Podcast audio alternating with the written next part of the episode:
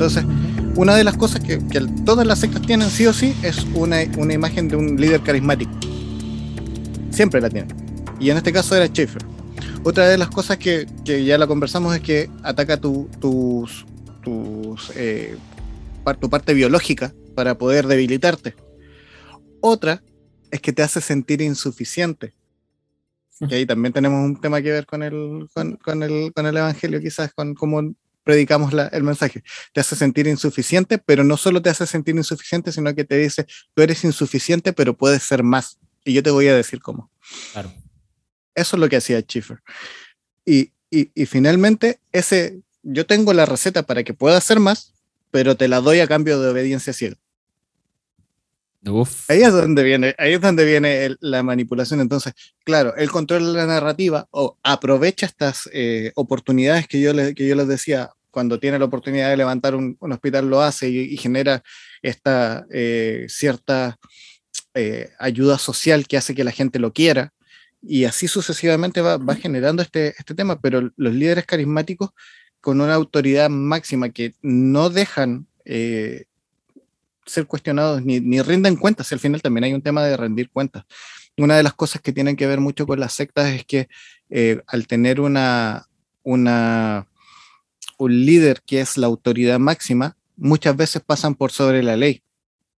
Y ahí la ley, la ley social, digamos, la ley país. Y ahí es donde hay una, una bandera roja eh, pero impresionante que muchas veces la dejamos pasar. Claro. Y, y, me hace mucho, mucho recuerdo cuando empezó la pandemia, que todas las autoridades dijeron, no se reúnan porque tenemos una pandemia mundial y no, esto es persecución y nos reunimos igual. ¿Qué pasó? Lo que pasa es que ahorita todo es persecución, amigo. Todo es persecución. todo es persecución. Ay, Dios. Santi.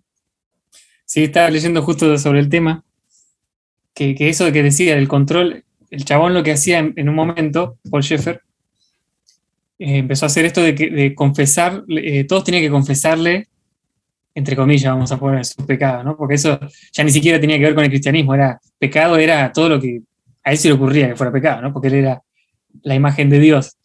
Y, esa consecución de control, porque algunos le, confesaban a otros y otros a él, hacía que él sepa todos los miedos, todas las inseguridades, todo lo, que los otros tenían en la cabeza, en el corazón en el momento. Era un control emocional eh, al 100%.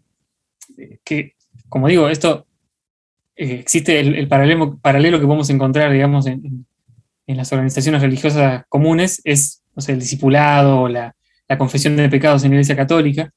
Pero esto es mil veces peor, porque era un control total de todas las emociones en una comunidad cerrada por una sola persona. Entonces él hablaba y sabía a dónde, a dónde llegar, sabía cuáles eran eh, los miedos que tenía, sabía cuáles eran las necesidades que tenía. Y, esto, además, eh, que lo confiese en frente de otro, generaba la desaprobación de otros. Había un momento en el que lo muestra en el documental que uno, creo que fue la única vez que uno se le reveló y le dijo que estaba mal esto y, empezó a bardear y, y se calentó uno y vino otro que era, eh, creo que era el que se casó después, que mencionamos antes, el que hacía zapatos. Él fue y él no sabe, ni siquiera él sabe por qué lo hizo. Lo recagó a trompada, digamos, como decimos en Argentina.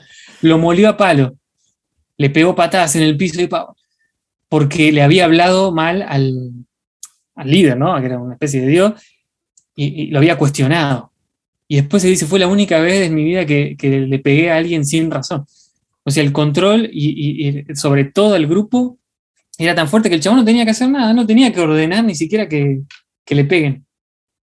Él se quedó tranquilo que el grupo ya sabía cómo tenía que reaccionar. O sea, fíjate el control del pensamiento que ejercía.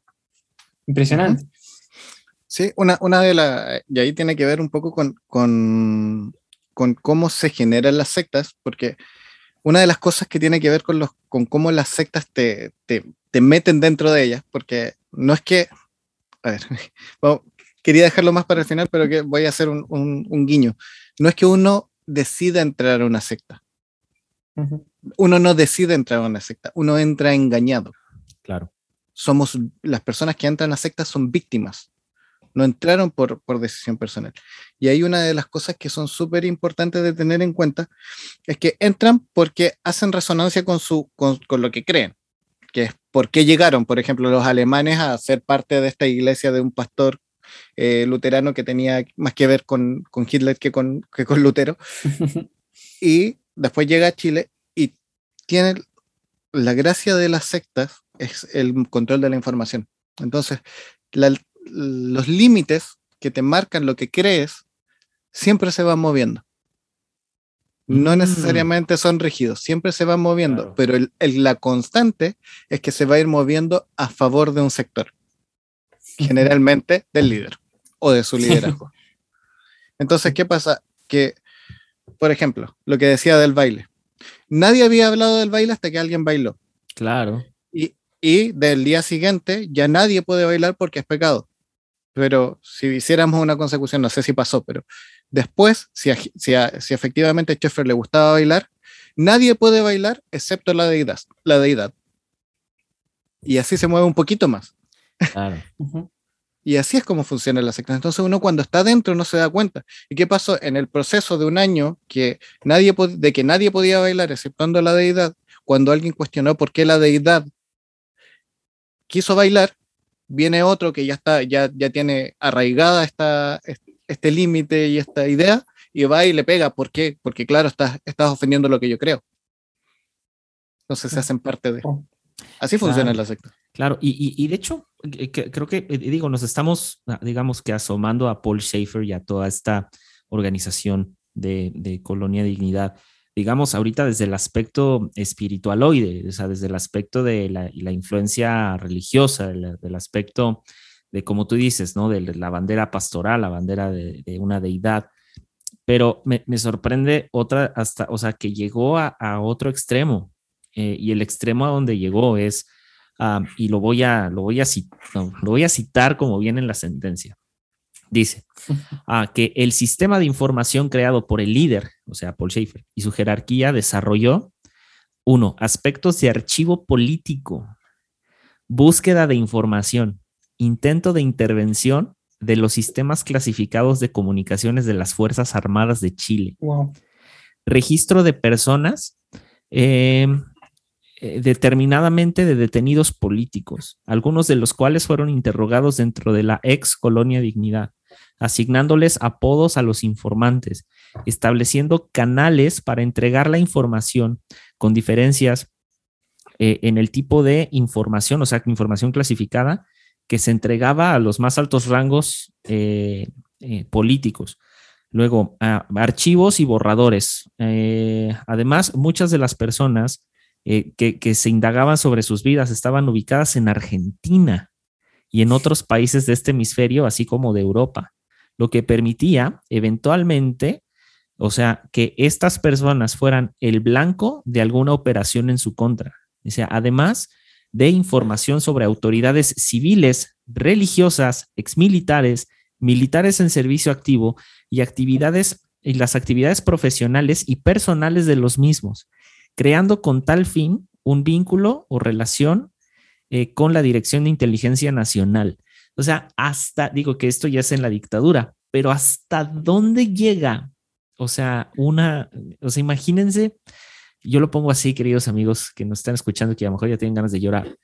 E, este, eh, o sea, hasta dónde puede llegar alguien con, con que le des un gramo de poder, porque el poder de Schaefer empezó en una en una microescala. Y la gente le dio poder. O sea, aquí el problema no es que Pinochet le haya dado poder. El problema es que eh, fue un oportunista, como tú decías, Ariel. Obviamente Pinochet, o sea, Pinochet tiene una responsabilidad más allá de colonia dignidad. Eran eh, dos oportunistas. Eran dos oportunistas, claro. Pero ahora, juntas, aquí en México hay un dicho que se, se junta el hambre con las ganas de comer.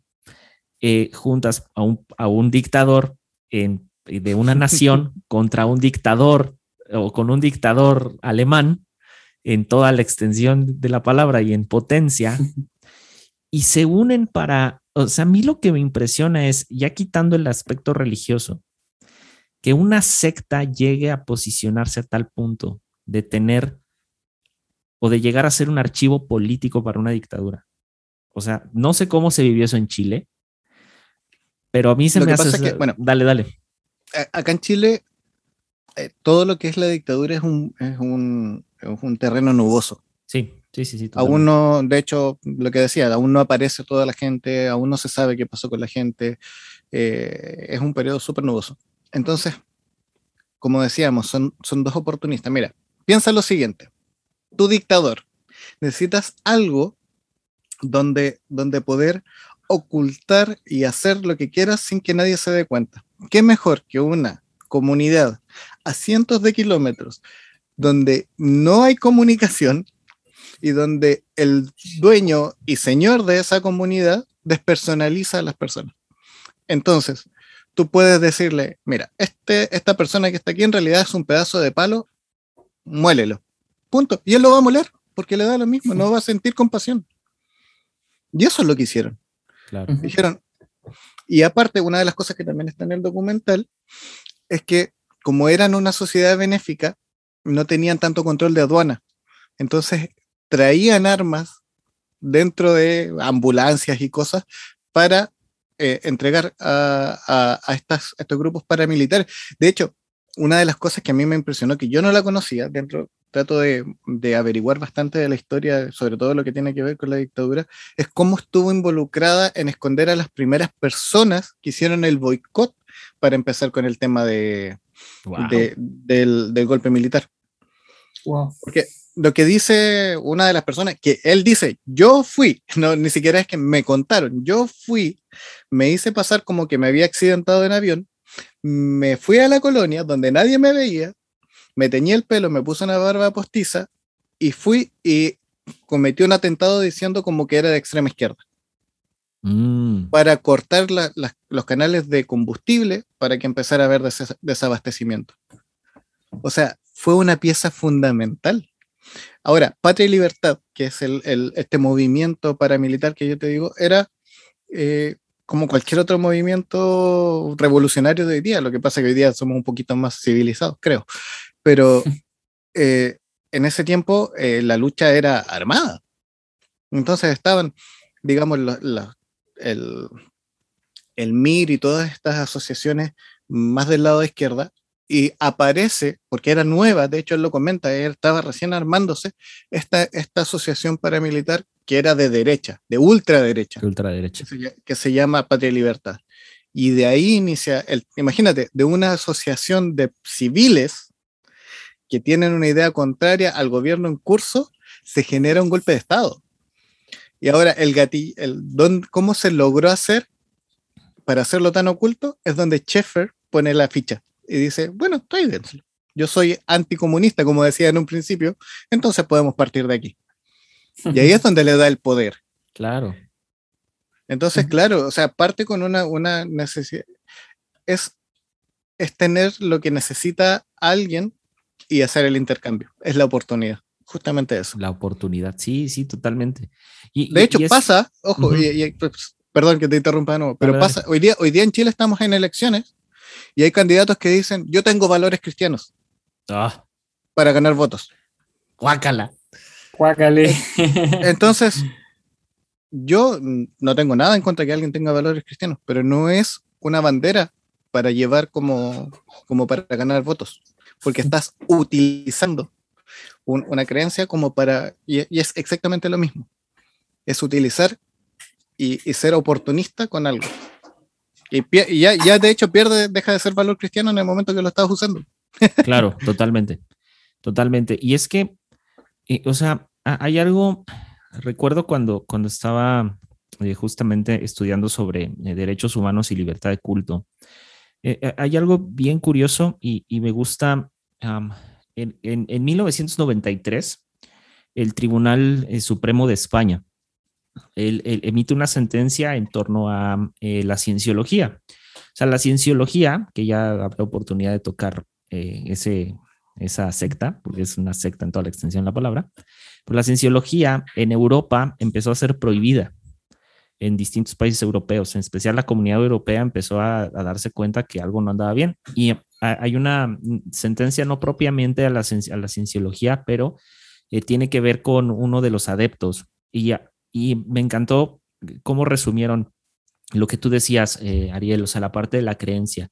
Porque claro, o sea, la, el, el, discurso de la extrema derecha siempre va a ir en torno a los valores familiares preestablecidos y preconcebidos por el, cristianismo occidental, ni siquiera por el cristianismo oriental, o sea, o por, o por el judaísmo, por lo que, como lo quieran ver, sino por el, esta eh, idea de la cristiandad eh, de Europa, eh, sí, de Europa occidental, que es la que traemos en América Latina, o sea, América Latina y América, bueno, todo el continente americano, o sea, el cristianismo que trae o la religión predominante que trae, que es el cristianismo, eh, no, no es propiamente lo que Jesucristo predicó o lo que, o esta idea de ser pequeños cristos, no tiene nada que ver. O sea, es toda una teología eh, enfocada, como tú decías, Ariel, en dominar, en, distintas cosas. Y el, y el Tribunal Supremo de España lo puso así. O sea, una cosa es pensar o creer en un dogma o una enseñanza y otra muy distinta es actuar o trasladar extramuros de la conciencia individual las ideas concretas de una religión, empleando para ello medios coercitivos o discursos engañosos. O sea, cualquier persona que venga y les diga, este, vota por mí porque yo tengo X o Y valores religiosos y me gustó como dijiste Ariel, en ese momento esos valores religiosos dejaron de ser valores porque los estás utilizando como un arma, los estás utilizando para tu conveniencia, para ganar votos, para ganar adeptos, y no debería ser así. O sea, los, los, los, lo chistoso es que, por ejemplo, desde el cristianismo, el ideal, el ideal de Jesucristo, digo, hablando del, del, mero, mero, eh, que sobre el cual se sostiene de alguna manera la idea de la cristiandad, que es, es Jesucristo, Jesucristo no estuvo alardeando de, más que de, de, obviamente, de quién era, pero no de las cosas que hacía. Es decir, nunca lo utilizó como un arma, nunca le dijo a todas las personas, vengan, los voy a hacer sanos a todos. La Biblia no dice que sanó a todo el mundo. Hay algunos pocos testimonios de quienes fueron sanos, por poner un ejemplo pero no va por ahí, va por lo que yo he dicho, ¿no? O sea, la virtud, o sea, las virtudes que predicó Jesucristo, la virtud del amor, la virtud de, de, una verdad más allá de la verdad evidente, ¿no? Una, verdad trascendental, el ideal del reino. Y, si lo pongo desde el punto de vista de los musulmanes, pues los, musulmanes o, tienen otro tipo de, de, de, este, de virtudes, ¿no? O sea, se predican otras virtudes. Ahora, lo cual me lleva a una similitud que hay un poco aquí entre eh, Paul Schaefer, de alguna manera, o Colonia Dignidad, con algunas cosas que o sea, que son eh, características esenciales, por ejemplo, del yihad, que el yihad es también otro movimiento muy fuerte que tiene como conductas sectarias, que el yihad es este, el talibán, vamos a llamarlo así, que una de ellas es formar una organización paramilitar, pues el yihad propiamente, siendo muy estrictos, empieza siendo como eh, la ortodoxia en su máximo esplendor de, eh, los, de la comunidad árabe, o sea, de, los musulmanes. Pero lo que hace el yihad es que dice, bueno, todo aquel que esté en contra de mi fe, en contra de mi discurso, pues debe de morir, a tal punto de que matan a sus propios, o sea, matan a su propia gente. El yihad mata a su propia gente, mata a los propios eh, árabes, mata a, mata a los propios pakistaníes y de alguna manera Schaefer la aplicó porque maltrataba a sus propios adeptos, o sea, maltrataba a su propia gente y de hecho me sorprende porque aquí en la sentencia dice, eh, eh, primero se le, se le sentencia obviamente por las lesiones, perdón, por, por la, la cuestión paramilitar, pero después habla sobre, por ejemplo, los delitos de lesiones graves a miembros y a colonos de la comunidad dignidad. Y hay una lista que son más o menos como unos 75 nombres de alemanes, o sea, de personas que las torturó a más no poder. Y de hecho hay algunos que pues obviamente aparecen como muertos. Luego habla sobre la comisión de ciertos de, delitos sexuales y, empiezas a ver cómo eh, una personalidad, como tú decías, Ariel, o sea, con esta eh, eh, digamos, sí, pues siendo un oportunista, para no ser, no sé si descubierto, no sé cómo lo vean ustedes, pero no sé si es para no ser descubierto o ya sea para ganar más poder, empieza ya, o sea, a emplear violencia, violencia física, que eso ya está, para mí ya es otro nivel. O una cosa es una violencia ideológica, pero ya violencia física, ya estás hablando de algo mucho más grave o mucho más grande. No sé cómo. Uy, man. Me, me, recordaste, hay un, una página en Instagram, no voy a decir su nombre porque no le voy a dar publicidad, donde un man, y, creo que tú estabas en ese, en ese debate que lo hicimos ahí en el grupo de podcasters. Un man subió un post que decía eh, algo así como, si te alejaste de la iglesia, ah, perdón, si la iglesia te dañó, no, pensé que eras tan niñita. Ah, sí, claro, sí, sí, sí. sí ah, y, y, yo, yo recuerdo que a mí me indignó, pero de verdad que me indignó, porque yo cuando lo, lo bueno, no, no, sé si decirlo confronto, pero le escribo en, en el mismo post que, que, estaba siendo un idiota, en pocas palabras, me dice, oye, yo he recibido violencia psicológica y física en mi iglesia y sigo ahí. Y yo digo, ¿qué? o sea, o sea ¿de qué me estás hablando, men? O sea, ¿de verdad lo estás, lo estás eh, promoviendo? O sea, ese tipo de cosas es donde, donde ya efectivamente te genera una secta. En el momento que alguien te levanta las manos en una comunidad, estás mal. Claro. Ahora, y, aquí, y aquí vamos a salir de nuevo un poco al tema de, Colonia de Dignidad, pero es súper importante tenerlo en cuenta porque yo creo que le puede servir a mucha gente que hoy día está en, en, una comunidad de fe o en algún tipo de comunidad, como decía, riéndome del CrossFit o, o Herbalife o coaching o lo que quieran decir donde, donde de verdad pasan estas cosas. Literalmente una secta es igual, igual, tiene los mismos comportamientos que una pareja con violencia doméstica. Uf. Tiene los mismos. Vale decir, la secta no necesariamente tiene una mala intención. Puede ser como un esposo que golpea a su mujer, la puede amar mucho, pero la ama pésimo y le hace daño mm. si la golpea. En las sectas pasa lo mismo. Si tú utilizas este amor por el otro para dañarlo, estás teniendo un problema. Ahí es donde yo creo que está el, punto de inflexión entre, digamos, para, no hacer, eh, para no meter todo dentro del mismo saco, entre una comunidad de fe o una religión y una secta.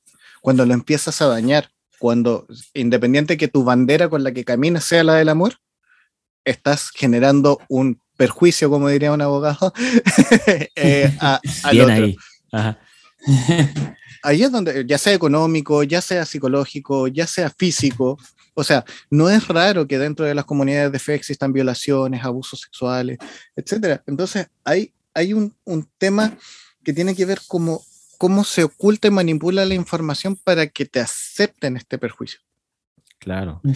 Ahí es donde viene el cambio. Porque, por ejemplo, ya, y aquí ya es un tema personal y te digo, pues que sea mi memoria, mi memoria selectiva, pero yo recuerdo cuando empezó este tema a explotar de la colonia Dignidad y, y Schaeffer eh, escapó a Argentina, salía eh, Salo Luna y se me olvida el nombre del otro, que él, que él sí era alemán, de los, los, dos que escaparon, entre comillas, y que habían sido abusados por Schaeffer.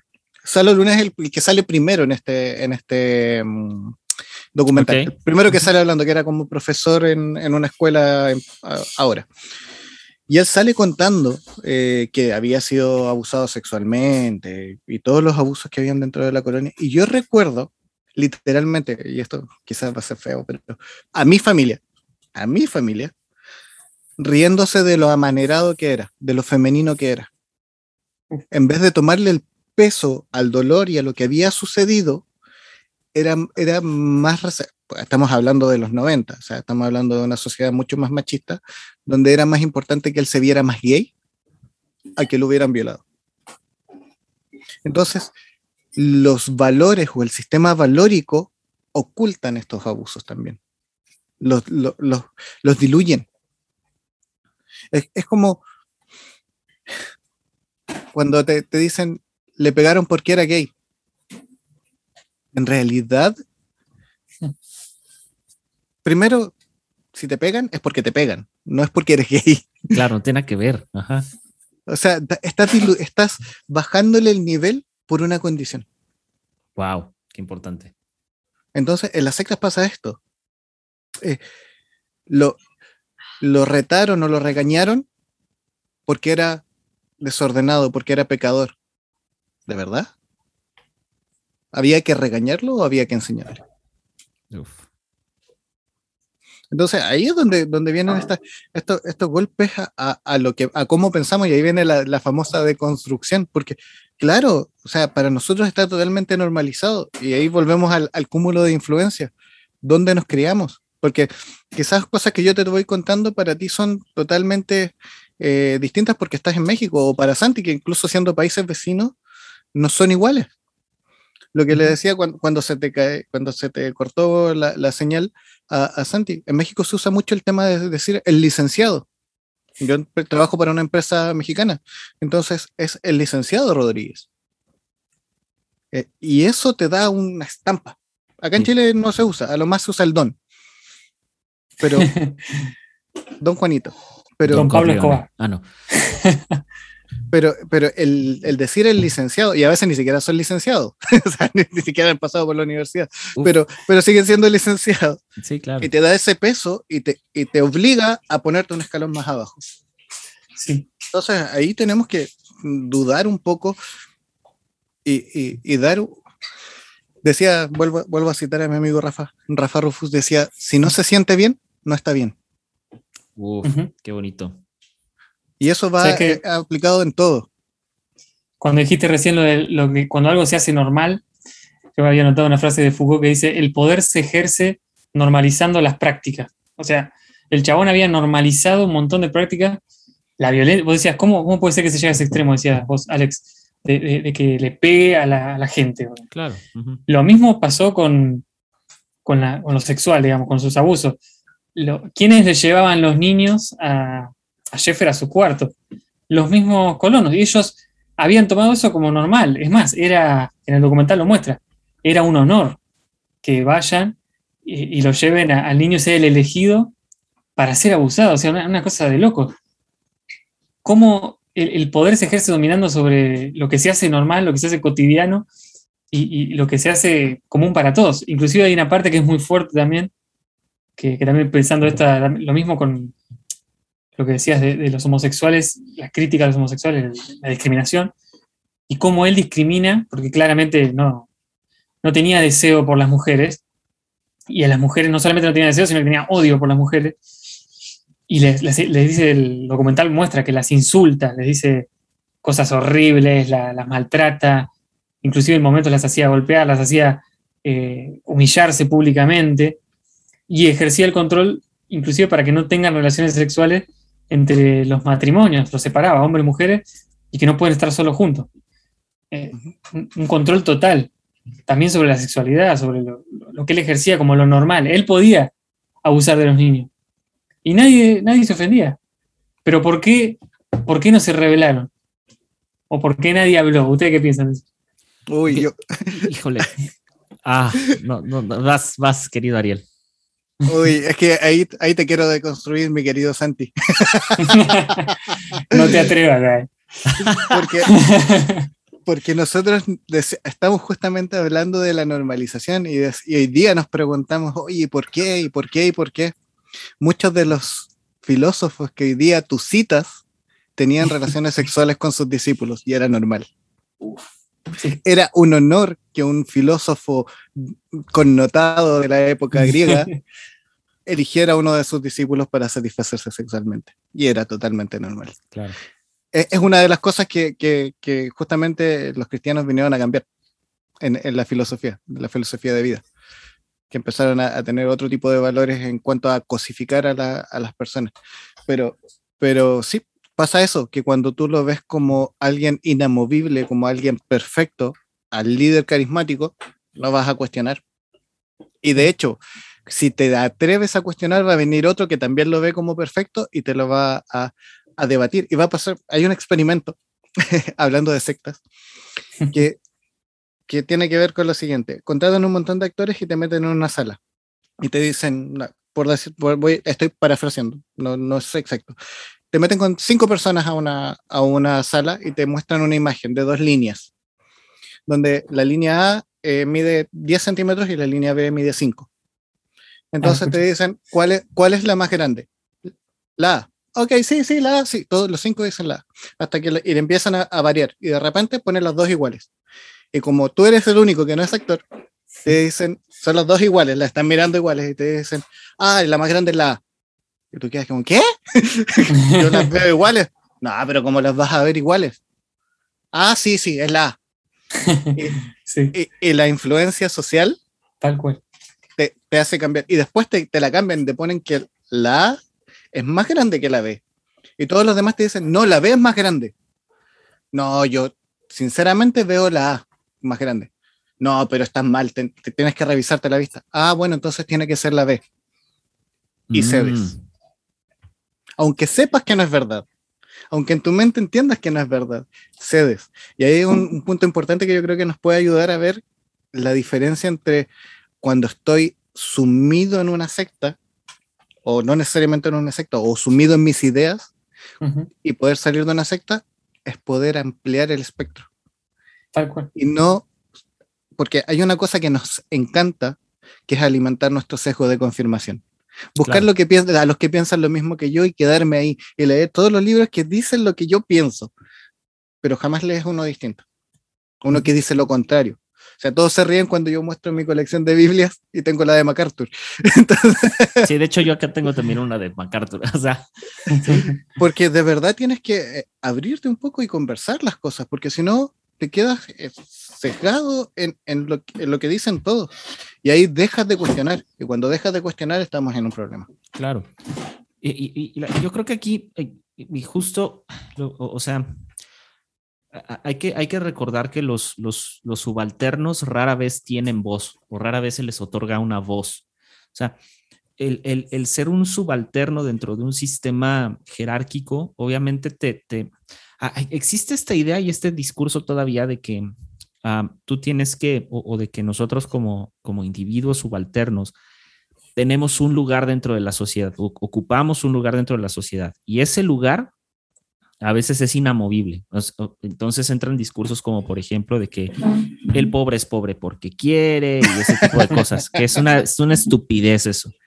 O sea, yo, yo sé que Ariel se rió por eso. Queremos es- todo gratis. Claro, o sea, no manchen. O sea, eh, eh, a, a lo que voy es, es como los subalternos rara vez tienen voz eh, en esta parte de, por ejemplo, de, Paul Schaefer, ¿no? De que le solapaban o de alguna manera, y por ejemplo, le entregaban a los niños eh, la violencia física y todo esto. Yo creo que provienen de dos cosas, y- y, y aquí sí me quiero meter, por, por ejemplo, con ciertas características de los grupos coactivos coercitivos o de las sectas. O sea, la figura central de toda secta es el líder.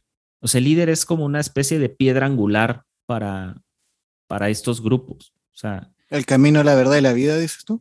no, no, no, estamos hablando de otra cosa. Este, y normalmente, o sea, quien es esta, esta, esta, este, este líder, pues es una persona que normalmente es el fundador eh, y ocupa, pues, el escalafón o el- más alto de, de la estructura, ¿no? Del liderazgo.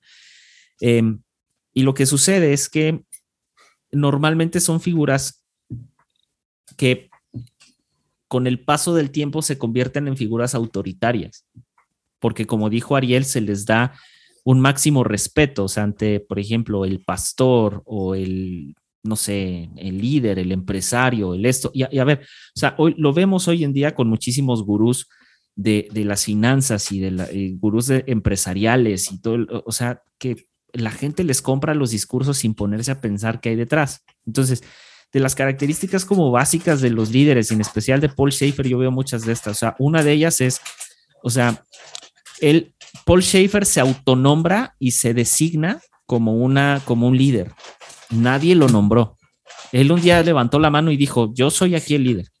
Entonces, los líderes de las sectas eh, o de los grupos coactivos coercitivos son personas que se autodesignan, pero que además, a través de la persuasión, afirman esa posición y lo hacen a través de, eh, o sea, decir que tienen una misión, un propósito especiales, de que, eh, digamos, eh, son enviadas por una divinidad, eh, etcétera. Y- y la otra es que creen que tienen un conocimiento especial que las otras personas no tienen. Luego, otra característica es que, y que Paul Schaefer lo tenía, o sea, era alguien súper decidido, era alguien dominante además. Ya vimos, dominaba la, el discurso, dominaba la, la narrativa, dominaba la, la, situación, pero también era alguien carismático.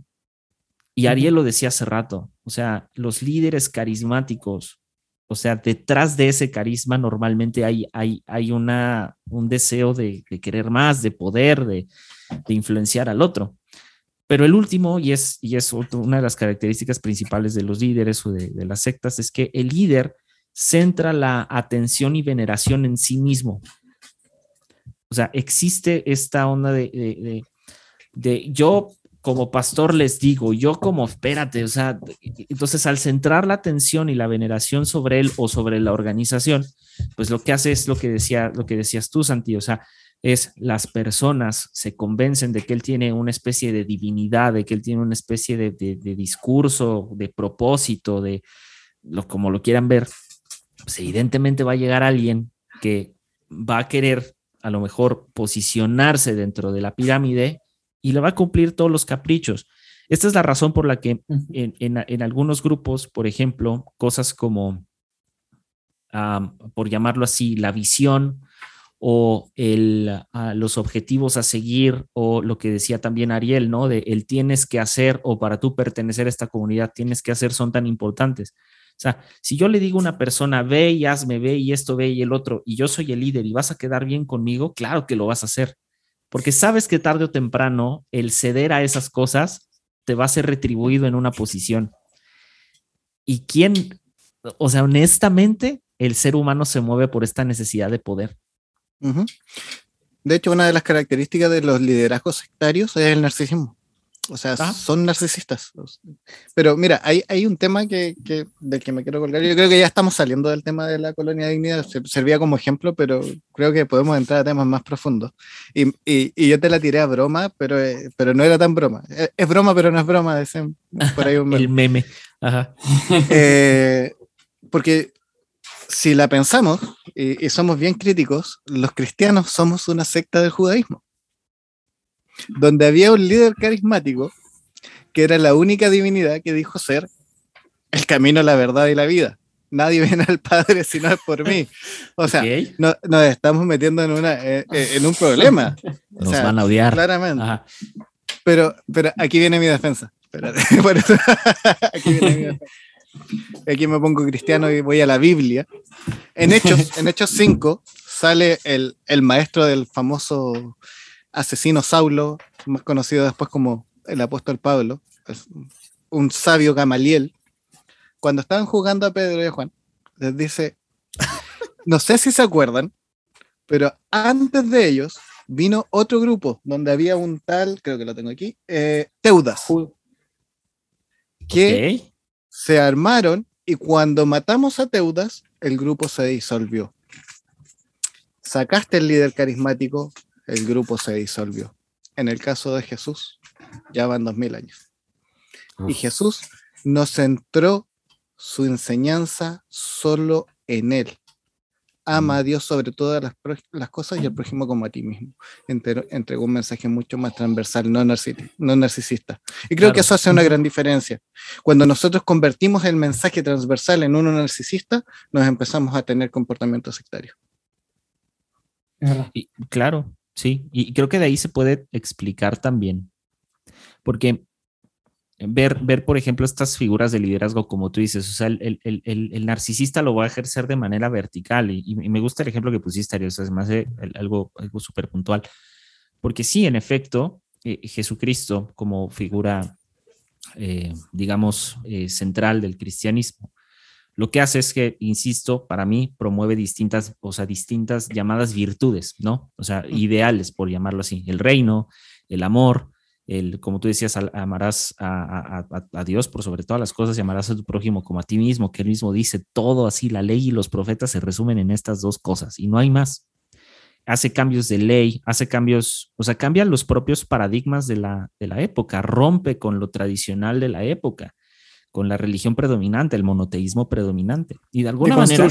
Deconstruye, exactamente, de alguna manera deconstruye. Es que sí, es, es que es, es, eso, o sea, necesitamos entender que yo creo que, yo creo que si en algún momento, por, por volver a, Colonia Dignidad, o sea, si en algún momento alguien hubiera cuestionado a tiempo eh, el narcisismo de Paul Schaefer, a lo mejor no hubiera llegado a tanto.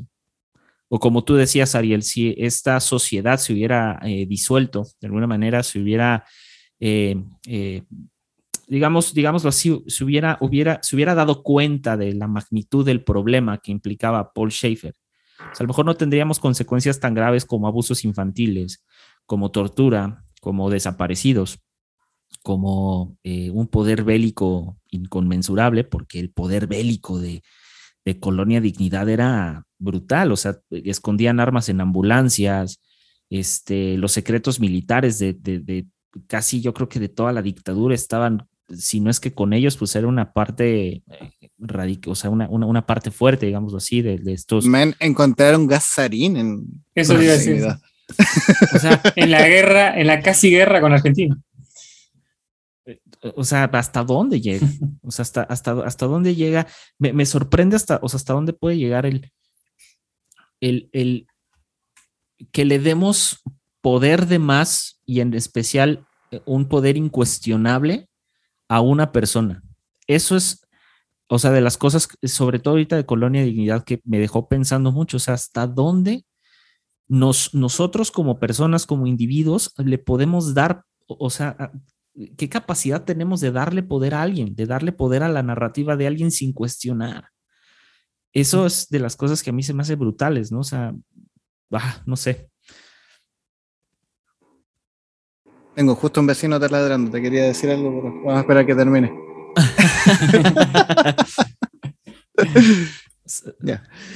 Eh, de hecho, insisto, saliendo de un poco de Colonia de Dignidad, y es un tema de sectas, o sea, Colonia de Dignidad nos sirve como ejemplo perfecto, pero mira, acá en Chile hay una ley de culto, que es un tema que nadie se informa mucho dentro de nuestro país y lamentablemente deberíamos, como cristianos sobre todo, y que te permite eh, generar cultos prácticamente como se te ocurra. Eh, según la estadística, dicen que debemos haber unas 300, 350 sectas actualmente debiese, debemos, digo yo. Debe haber unas 350 sectas. debemos porque estoy en una actuando en Chile. Hace unos pocos años, no fue hace mucho, existió una secta que se fue bien conocida y que se las comenté en el grupo de WhatsApp que se llama Antares de la Luz. Wow. O sea, si Sheffer te parece loco, Antares es increíble es, un tipo que era un profesor de música y que empezó a hacer, eh, digamos, como eh, retiros de sanación y cosas así. Y generó una secta. En esta secta, eh, a la larga, fue avanzando, voy a hacer un resumen muy corto, y se convirtió en la divinidad. Dentro de, este mover de los límites que hablábamos antes, empezó a tener relaciones sexuales con todas las mujeres de la comunidad. Pero, y aquí es donde viene la parte más loca, él decía que si él tenía un hijo, iba a ser el anticristo, iba a venir a destruir el mundo. Entonces, él no podía tener un hijo con estas mujeres. Y obviamente tenían sexo sin cuidado. Y aquí es donde la parte se pone más loca. No, no manches. Una de las chicas quedó embarazada. Se la llevaron, la escondieron, todo el embarazo para que no tuvieran registro de él. Cuando nace el bebé, lo tiran en un hoyo con una cinta adhesiva en la boca, un recién nacido, lo incineran y después Antares le pide a uno de los miembros de la secta que desmembre con un cuchillo al bebé. Ay, Dios. Para evitar para evitar que ese niño pudiese eh, vivir y crecer y convertirse en el anticristo y generar el fin del mundo. Imagínate que el niño, el bebé, con la cinta puesta, tuvo gritos tan desgarradores que la gente se dio cuenta y esto salió a la luz. Porque pues bueno, hubieron personas que se dieron cuenta de que ya esto estaba saliendo de cualquier límite. Y bueno, el tipo escapa a Perú, supuestamente a buscar más ayahuasca, porque hacían eh, viajes astrales con ayahuasca, y termina ahorcándose en el Cusco. Para que te parezca, para que entiendas un poco que tú ayer decías, eh, tenías puesto en Instagram eh, luchando con, con el sistema legal de Chile, la pareja de este tipo está actualmente libre. No, Dios. Porque eh, está gozando de libertad condicional. Porque es parte de un culto. Otro caso es el profeta de Peñalolén, que también se los comenté. Bueno, apareció mi vecino. Eh, el profeta Peñalolén, que al final fue juzgado por poligamia, siendo que tenía siete esposas, incluyendo una niña de 18 años, porque es una niña, ¿no? O sea, por más que tenga 18 años, sigue siendo una niña para mí. Eh, 30 hijos. Y basado en que... no sé si suena. No, no se escucha. no, Ay. dale, dale.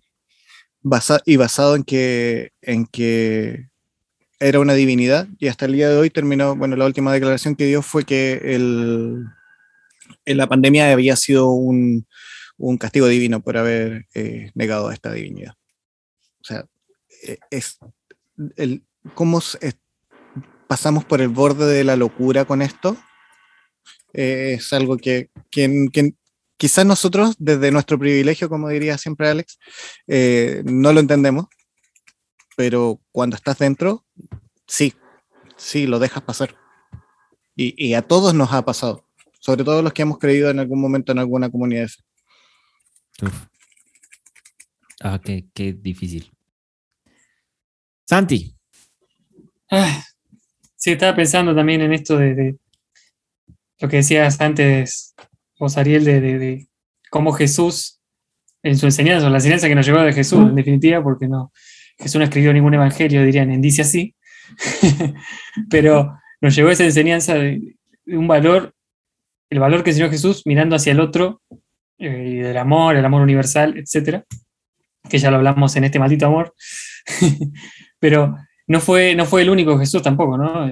Buda también, o sea, las, las creencias que prevalecieron eh, por encima del líder, o más allá de la muerte del líder, en general tienen que ver un poco con eso. Inclusive eh, la mayoría de las enseñanzas de Mahoma, aunque uno puede estar o no de acuerdo con muchas cosas y, y después se desvirtuó mucho, eh, a eso iba, ¿no? Con el tiempo, las creencias se van eh, separando un poco de sus orígenes y ahí van naciendo sectas y otras, algunas sectas son peligrosas, otras no. Pero Sheffer, Sheffer es un caso que él era un pastor trucho, ¿no? Pero ¿cuántas otras sectas salieron, digamos, entre comillas, del cristianismo y desde la fe cristiana? Y qué poco tienen que ver con las enseñanzas de Jesús. Y si vamos separando los diferentes momentos de la, de la historia de la iglesia, la iglesia actual debe tener pocas cosas en relación con, con las enseñanzas de Jesús, cómo se va perdiendo ese origen, ¿no? Cómo se va desmembrando eh, las partes de lo que es la, la, sustancia del cristianismo y se pierde con el tiempo. Este, ¿Cómo Uy, podemos evitar eso? Sabes, Eh, con un compatriota tuyo estoy tomando un curso que se llama Fundamentos de la Fe con el señor Lucas Magnin, mm, Ah, un crack. Y estamos analizando un libro que es recomendado para la gente que, que, no, que nos escucha. Se llama eh, Breve Historia de las Doctrinas. eh, eh, oh, se me olvidó el nombre. Lo voy a buscar. Lo voy a buscar mientras tanto. Eh, que es de Justo González, un teólogo cubano. eh, cubano. Y de verdad que te das cuenta que todo lo que hemos creído eh, no tiene ni 100 años, con suerte 500, pero las bases y de dónde nace nadie lo enseña, nadie, nadie. Se llama Breve Historia de las Doctrinas Cristianas, así se llama el libro. Wow. Y, y de verdad, ¿de dónde nace la idea de la salvación? Mucho de lo que nosotros creemos como verdades inamovibles que supuestamente bajaron del cielo en un papiro son respuestas de los apologetas cristianos a los filósofos griegos. claro. Entonces, claro, yo lo sigo creyendo porque entiendo de dónde viene. Y, y entiendo que tiene una, una buena intención, digamos, y que, y que tiene cierta razón. Pero mucha gente ni siquiera se entera, ni- mucha gente ni siquiera se entera que el tema de que la predestinación y, y el- y la voluntad de Dios no viene de Jesús como tal, sino que viene de Agustín. O sea, estamos hablando de, y, y- y ahí también entras en otro tema como de que, es importante con las sectas, que es la dicotomía, el, separar las cosas, como, como nosotros como protestantes, para no decir evangélicos, pero todos los protestantes, aborrecen a la Iglesia Católica y nacen de donde mismo. Totalmente. sus doctrinas, sus doctrinas ya sea, eh, como decía, la predestinación, eh, los arminianos, nacen de monjes católicos.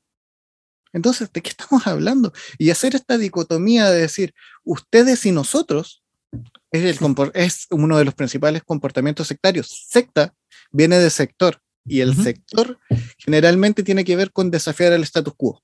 Sí, totalmente. Eso es una secta. Y, si no es que, y, fíjate, o sea, curiosamente, eh, eh, yo creo que estás tocando uno, uno, uno, uno, de los puntos como más centrales, es justamente esto de, de de alguna manera, cómo esta división, la dicotomía, como tú decías, de los buenos contra los malos. Agustín de Hipona también lo, lo, ponía muy claro, de que hay una ciudadanía del cielo, una ciudadanía celestial y el resto, que de ahí sale la idea de el mundo. O sea, no, no, no el mundo propiamente como se concibe en la Biblia, sino el mundo como se concibe en el cristianismo occidental. O sea, la idea de nosotros versus el mundo sale de ahí, de decir, hay una ciudadanía celestial, porque lo que quería decir Agustín de Hipona es que eh, el cristiano se debe de comportar en el mundo de cierta manera, pero también sin darse cuenta empezó a jerarquizar a la sociedad, a decir, no, espérate, los favoritos de Dios somos nosotros y nosotros somos ciudadanos del reino o ciudadanos del cielo. Y de ahí viene el principio de la teoría del dominio. O sea, el, eh, eh, aquí, es, aquí es una de las cosas que también yo veo con Paul Schaefer y en, que él quiso abarcar también eh, al, querer militarizarse, al querer politizarse, involucrarse en la política, pues es obviamente los principios básicos del cristianismo occidental, el quererse poner por encima, volvemos a, lo mismo de Hitler, o sea, Hitler, ¿qué es lo que quiso hacer? Hitler dijo, no, pues o sea, nosotros somos la, la raza aria, es la que, la, la, de a de veras, la que, la que aquí va a comandar, la que tiene que comandar la Alemania. ¿Quién era toda esa raza aria? Pues todos los cristianos, todos los cristianos eran la raza aria. O sea, los judíos alemanes, y de hecho por ahí tengo un libro, ahorita les digo, el título es, el título es La historia de los judíos. De hecho, ahí lo voy a recomendar, lo voy a poner en la descripción porque de ahí también hay algunas cosas muy, muy importantes que habla sobre la historia de los, de los, de los judíos desde, eh, o sea, desde los, desde los tiempos del Antiguo Testamento, etcétera, de cómo vienen eh, todo este bagaje que traen desde los sumerios, etcétera, etcétera, hasta un poquito después de la Segunda Guerra Mundial. Eh, ya donde viene toda la parte del sionismo y todo, todo, todo, toda esta parte, y no lo habla tanto como de, de, de separar eh, digamos, los periodos religiosos, ¿no? Los periodos históricos en cuanto a la religión, sino en cuanto a la sociedad. Y claro, uno de los pueblos que ha cometido mayores atrocidades contra otros ha sido el pueblo judío. el pueblo judío no se ha portado del todo bien en la sociedad. Sin embargo, le, hemos dado un peso muy grande. O sea, ahorita hablabas, ¿no? El cristianismo le ha dado un peso tan grande a los judíos que obviamente venimos de una secta de ahí, o sea, los orígenes del cristianismo es una secta eh, con lo que decías, Ariel, sectorizar el judaísmo, de no, espérate, o sea, están los fariseos y estamos nosotros, ¿no? Y que hoy en día muchas de estas ideas, que, que, como decías, este contrarrestar la idea de los filósofos griegos, el contrarrestar la idea, las ideas de distintos filósofos de otras culturas, pues el cristianismo, entre comillas, le encuentra respuesta, pero no le encuentra la respuesta que hoy tenemos volvemos a, Agustín de Hipona. Agustín de Hipona pone la ciudadanía del reino. Hoy en día, ¿cómo se predica la ciudadanía del reino? Se predica desde un punto de vista de predestinación y se predica desde un punto de vista de superioridad moral. Agustín de Hipona no lo propuso así. Lo eh, propuso distinto. Pero sí, sí, mira, vamos a tomar cosas así como muy a la, ligera para que se entienda. De esto se trata este podcast, ¿eh?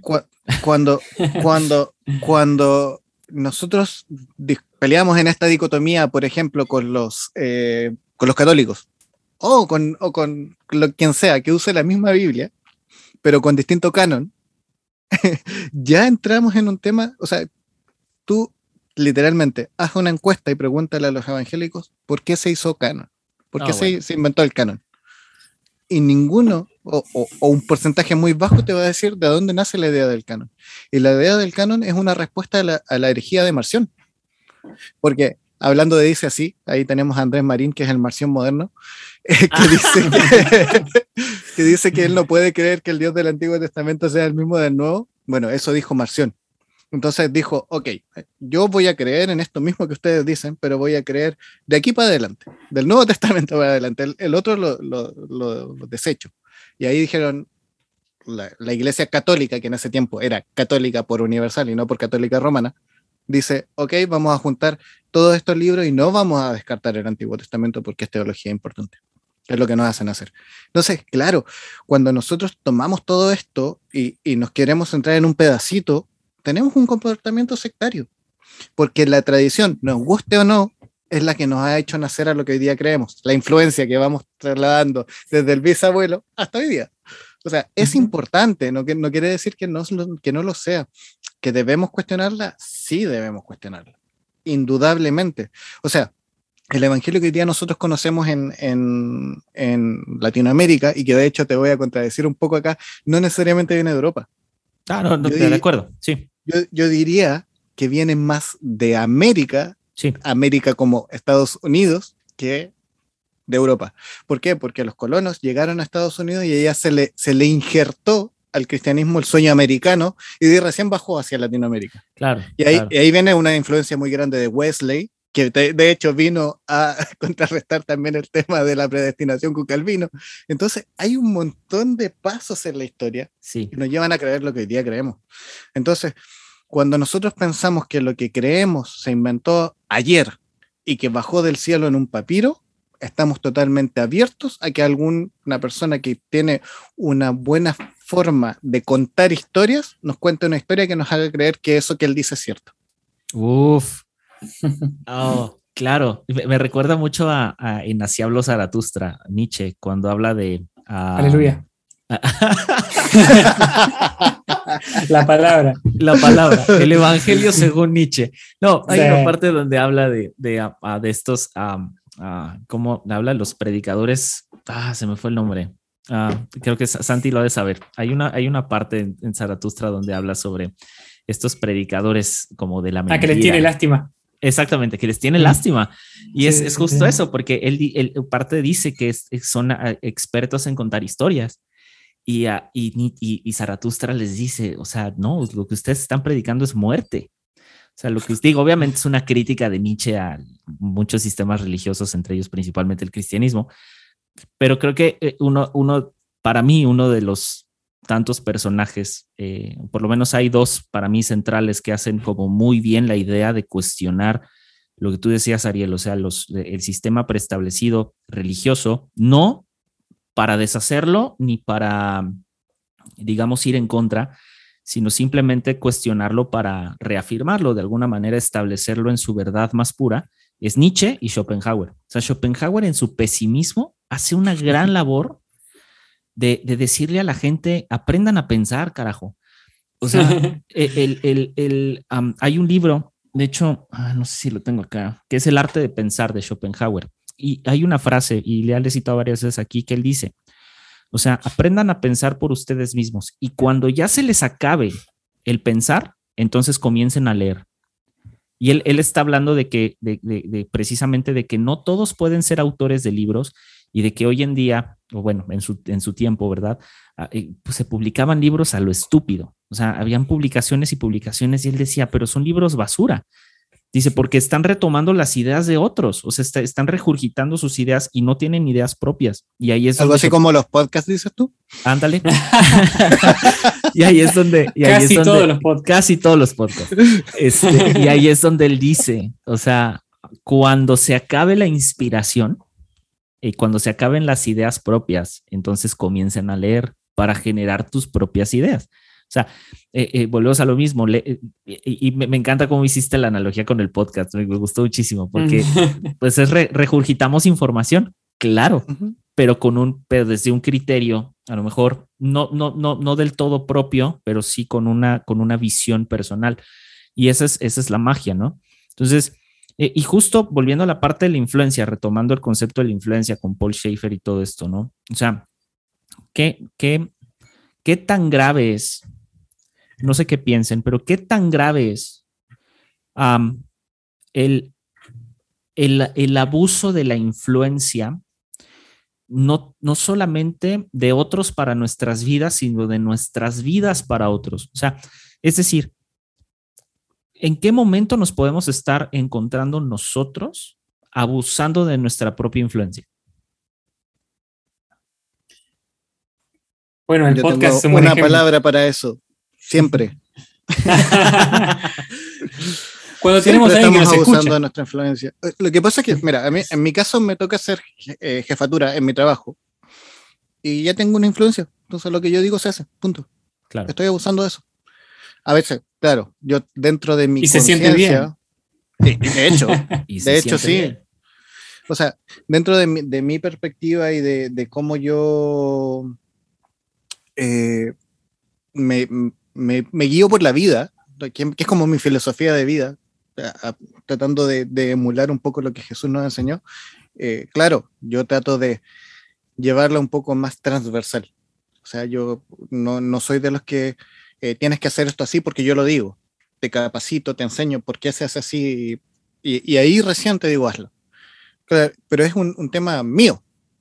Pero muchas veces en el quehacer del día, porque estoy haciendo eh, otra cosa, voy y acá en Chile se dice, le pongo la pata encima al otro y, y ya, hazlo, punto.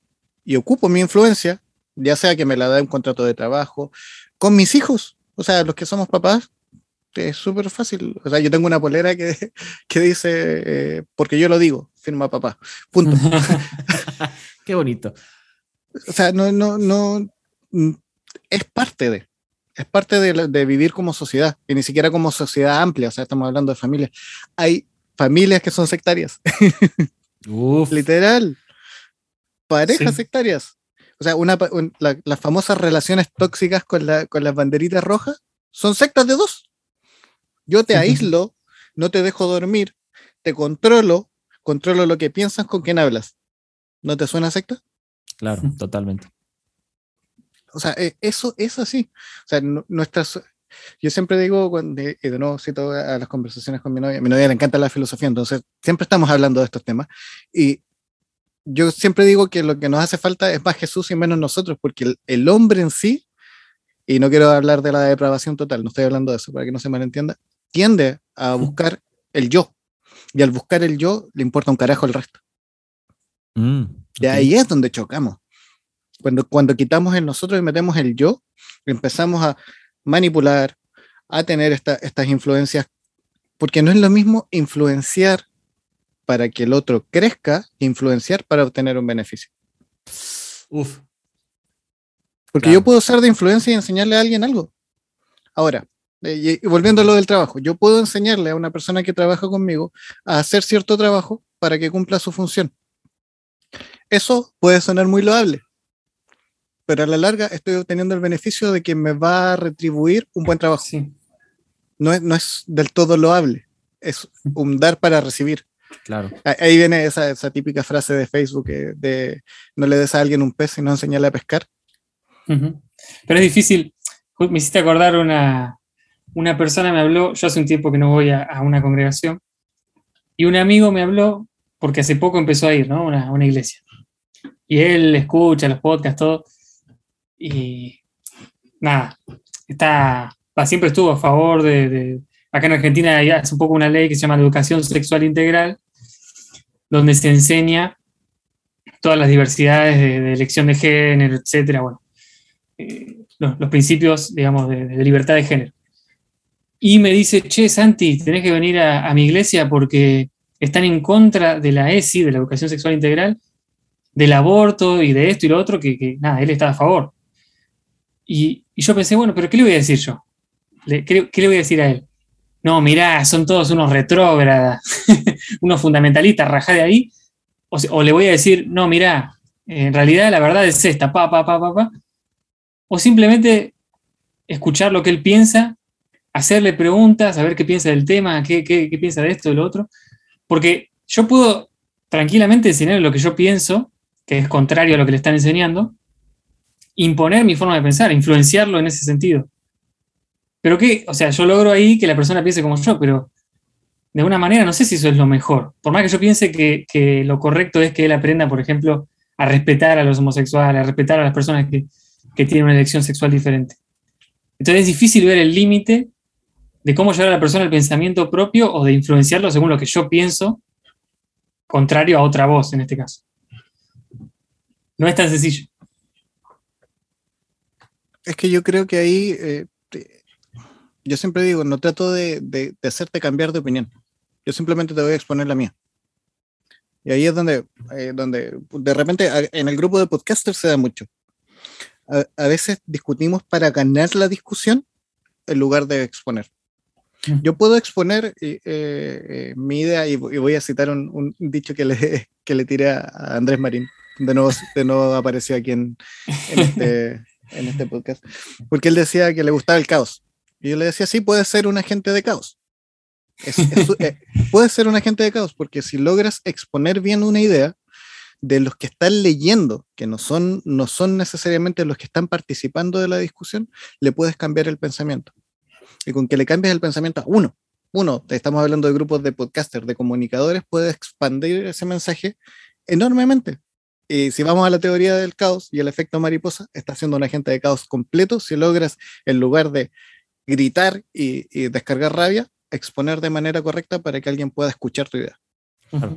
Entonces ahí es donde yo creo que está la diferencia. De repente nosotros eh, tendemos, y ahí viene de nuevo el yo, a, eh, tratar de imponer nuestras ideas porque son mis ideas y no simplemente eh, tirarlas en un paño donde cualquiera pueda recogerlas y mirarlas. Eso, mm. eso yo creo que es, más importante. Yo, yo siempre digo, no, yo no una de las cosas que me molesta, y siempre lo digo, me molesta del cristianismo es sentirnos superiores moralmente. Esa superioridad moral que se nos enseña dentro del cristianismo es tóxica, es súper tóxica, porque yo no soy quien para decirle a otro qué hacer. Yo le puedo exponer por qué hacer ciertas cosas, qué beneficios o, o cosas puede obtener, cómo puede cambiar su perspectiva de algunas cosas pero yo decirle a alguien qué hacer y sentirme mejor porque lo hago distinto, creo que es súper egoísta. Claro. Entonces ahí hay, un tema con la influencia súper importante. No, no se trata de, que mi influencia sea para que todos sean como yo. Se trata de que mi influencia sea para que los demás crezcan como creo yo haber crecido. Yo quiero que todos sean post-cristianos. ex, evangélicos. Ex evangélicos. Oh my God. No, no, no, no hagan eso, muchachos. ah, Dios. Ah, qué tema, Dios mío. Nos fuimos. Es un tema fuerte. Es un tema fuerte. pero me gusta, me gusta que eh, utilicemos ejemplos de, sectas para tratar de bajar conceptos como la influencia y como seguramente lo vamos a estar haciendo en distintos episodios. Híjole, pues sin nada más que agregar. De entrada, Ariel, muchas gracias por estar acá y darnos una breve reseña de Colonia Dignidad y todo este movimiento. Amigos, para los que gusten, ahí está. hay, una, hay una película, hay un documental en Netflix, hay un chorro de, de documentos. Y de nuevo, Ariel, muchas gracias. Te vamos a estar molestando unas 27 veces más, tal vez. Yo feliz, brother. Gracias a ustedes, un honor, un honor de verdad. Eh, como digo, me adelanté. Yo creo que muchos quisieran estar aquí ya. Así que no, cuando quieran. Perfecto. Mi querido Santi. A pensar, carajo. A pensar, carajo. ya lo has dicho tú. a, deconstruirse, carajo.